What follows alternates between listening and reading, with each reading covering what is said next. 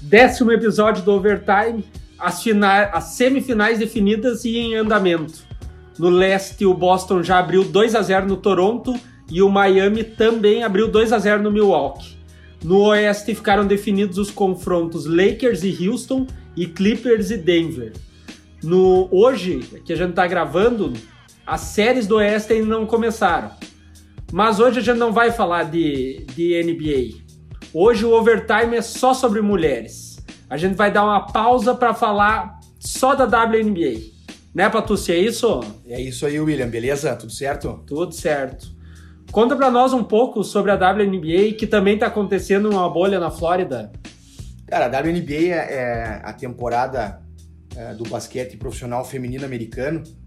É, é uma liga que está na 24ª temporada, é, que começou logo depois das Olimpíadas de 1996 em Atlanta. E é uma liga muito bacana, cara. Ela tem um nível muito alto de competição. Hoje, é, até mais do que na NBA, a gente tem muitas jogadoras estrangeiras jogando lá. O nível é altíssimo. Infelizmente, não é tão fácil acompanhar pela questão de, é, de transmissão de jogos, mas a ESPN americana transmite bastante jogos e, e, eventualmente, a ESPN também já andou transmitindo aqui no Brasil o pessoal consegue acompanhar e vai ver o alto nível do basquete. É, meu, no, nos Estados Unidos não, não tem uh, nível de basquete que eles não transmitam. Tu começa assistindo lá do colégio e termina lá na NBA. É verdade. Lá eles transmitem desde o do high school, né? Passando pelo basquete universitário e NBA e WNBA. E a liga é muito bacana, cara. A liga ela começou com os times sendo é, vinculados aos times masculinos, né? E, e com o tempo, alguns times, fech... as franquias fecharam, outras novas abriram, e algumas são independentes e não tem vínculo com o time da NBA. Então é bem bacana ver essa evolução uh, do basquete feminino lá. E o mais bacana é o seguinte, né, cara? A gente tem uma história das brasileiras girando lá também, jogando junto com essas grandes estrelas mundiais. É, por exemplo, o maior campeão da WNBA é o Houston Comets. É uma equipe que hoje não existe mais, mas eles ganharam os quatro primeiros títulos da WNBA. E quem estava jogando esse time era a nossa ja grande Janete da seleção brasileira, que foi quatro vezes campeã da WNBA nessa, nessa época, né? E além disso, o Minnesota Lynx também tem quatro títulos, né? Junto com o Houston são as duas maiores, os dois maiores vencedores. E hoje no Minnesota a gente tem uma brasileira jogando, cara, que é a Damires. E... Ah, essa aí é fera, né? Ah, joga demais, cara. Muito uma jogadora excelente, uma pivô, mas com habilidade, com qualidade. É bacana ver o, o, Brasil aparecendo lá e despontando nesse nível, né? É, tu comentou que, que os times da WNBA têm uma semelhança com os da NBA, né? E já no time da Damires, Minnesota Lynx, que é o Minnesota Timberwolves para NBA, né? E tem vários outros aqui que eu, que eu tive olhando uh, hoje.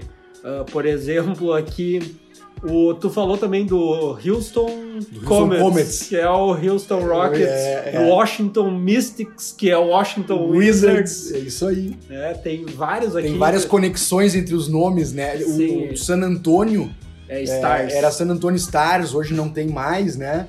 É, alguns nomes são coisas vinculadas, outros são pronúncias vinculadas ou próximas, né? Orla Stars Spurs. Orlando Miracle. Orlando é, é mágico, milagre e combina, né? E o Miami Sol. E o Miami Sol, é isso aí. Miami, é. o, o Miami Heat, né? Então tem esses vínculos legais aí da, da, da WNBA. Eles têm o, o, Las Vegas Aces, né? Os, as As de Las Vegas, né? Remetendo aos cassinos e e ao, o jogo de baralho da cidade é muito massa.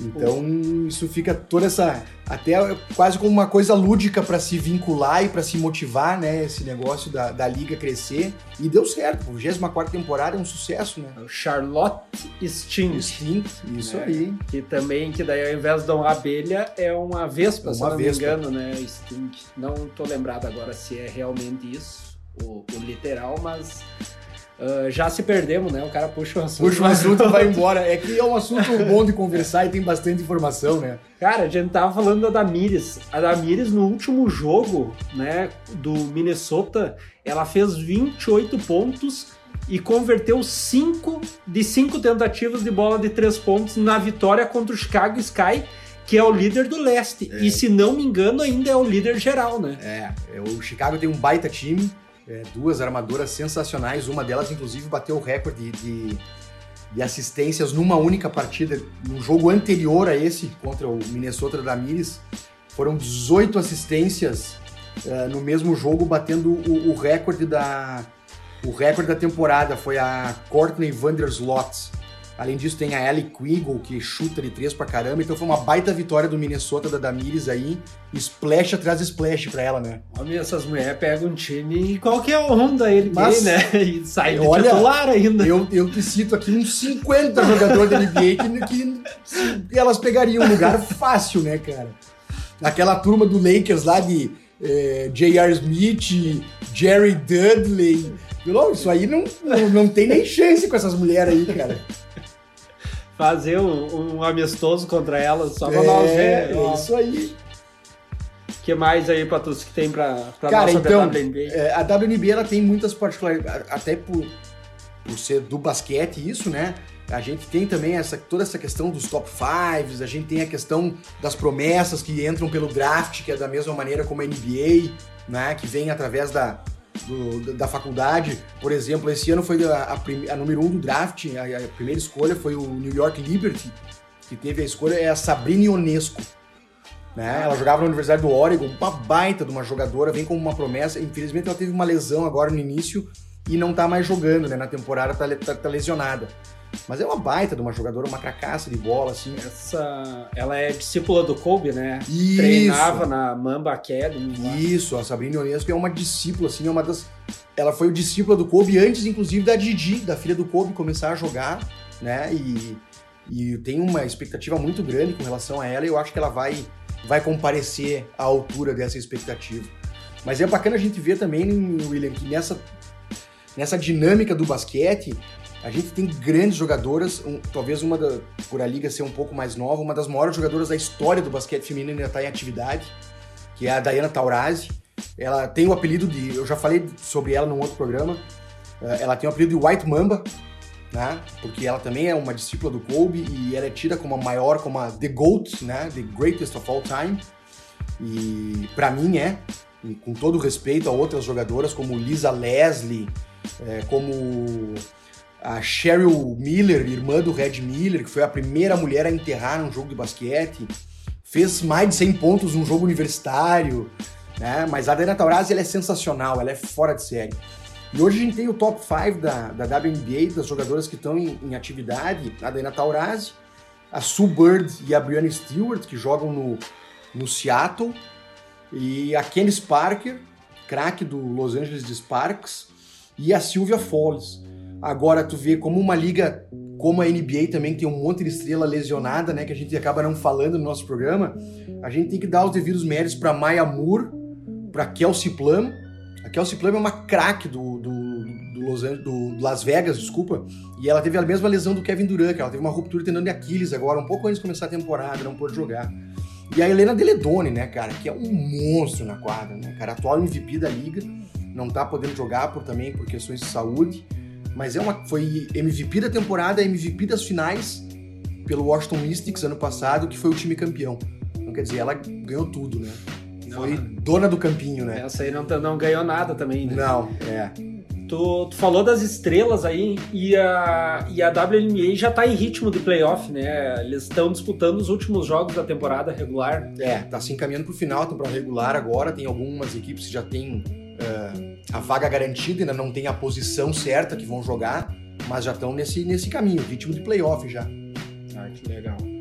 Também tá rolando uma campanha da Liga de Basquete Feminino, né? A LBF lançou na última semana essa campanha para valorização das mulheres que jogam basquete.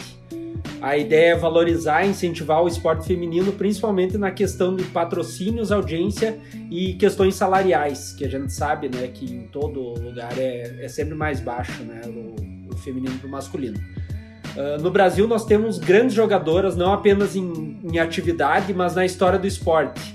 A Hortência, né, que a gente cresceu vendo jogar aquela, aquela respirada funda antes de um arremesso, Na né? hora de bater o lance livre. Uh, e que é adotada por vários jogadores, Vários, né? E prova, prova é isso, porque É. ela não errava, né? Exato.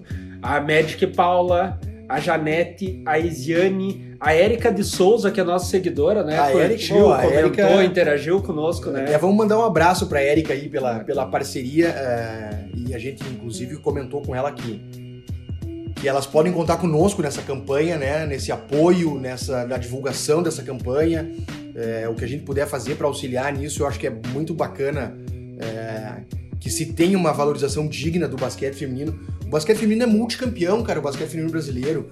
É, só para vocês terem uma ideia, vice-campeão olímpico em 96, campeão mundial em 94, campeão pan-americano em 91. Nessa época o pan-americano era uma mini Olimpíada das Américas, era fortíssima a disputa, né? E aí depois com a vinda da WNBA, jogadoras indo para a WNBA, a Janete quatro vezes campeã, a Érica foi campeã da NBA.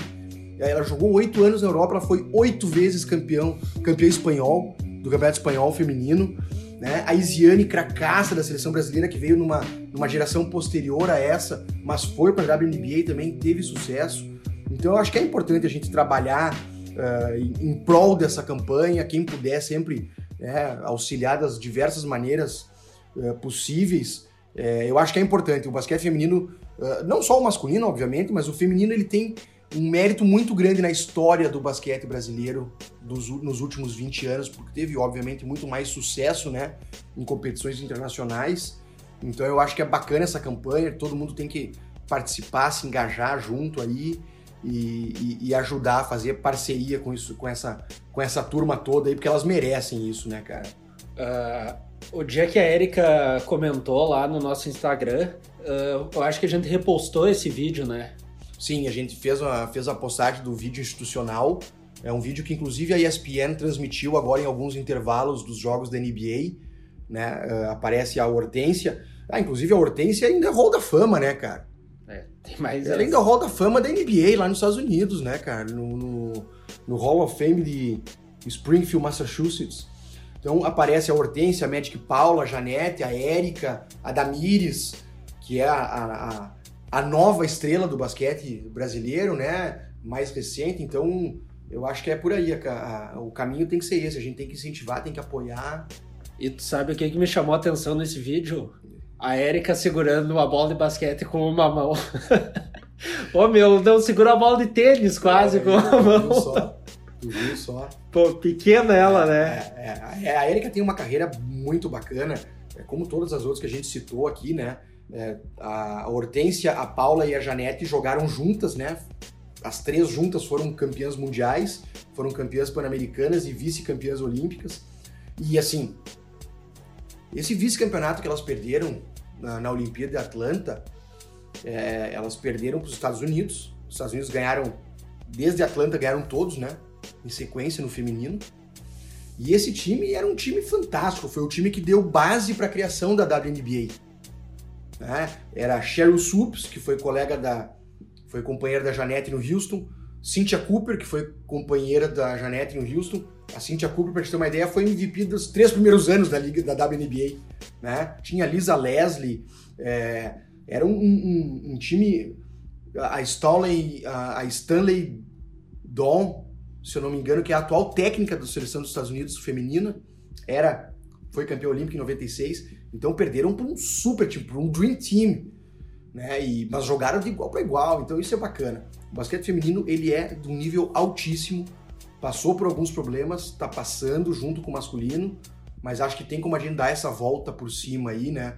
E aí quem sabe ter mais jogadoras na WNBA, né? E, ir longe nas competições mundiais e ter uma liga forte em casa para isso, para desenvolver atletas, né?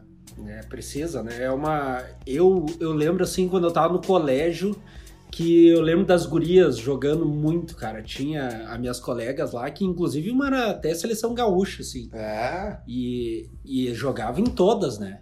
Não tem. E nós tava, começamos a falar de playoff, eu digo que a gente vai misturando os assuntos, vai misturando né? Os assuntos. É, ele não é o mesmo modelo, né, do, da NBA, o, a WNBA ela tem um formato diferente. Tem. É, a WNBA ela tem hoje, hoje ela tem 12 equipes, né? Elas são divididas em duas conferências, leste e oeste, seis, seis em cada lado. Mas aí com, eles precisam ter uma, uma organização diferente, porque na NBA começa 16 times no playoff, né? É mais do que a todos os times da WNBA. Então eles fizeram uma, uma, uma separação assim. É, o primeiro e o segundo, geral, eles enfileiram, joga por conferência, fica classificado, né? Para ter os manos de quadra, para ter os critérios de desempate. Aí eles enfileiram do primeiro ao oitavo.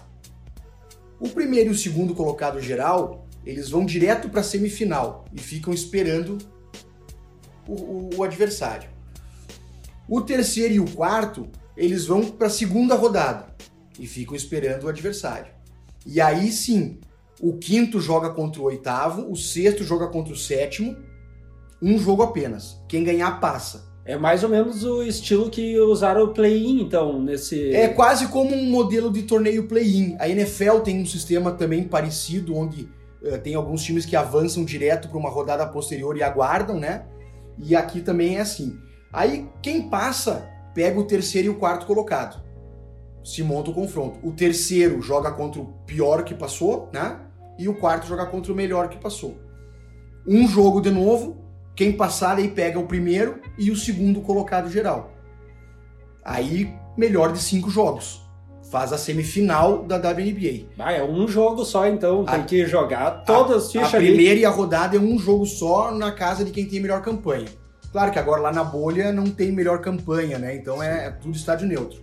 E aí sim, a partir da semifinal, que o primeiro e o segundo colocado geral estão lá esperando os adversários, né? Melhor de cinco jogos e a final novamente melhor de cinco jogos também.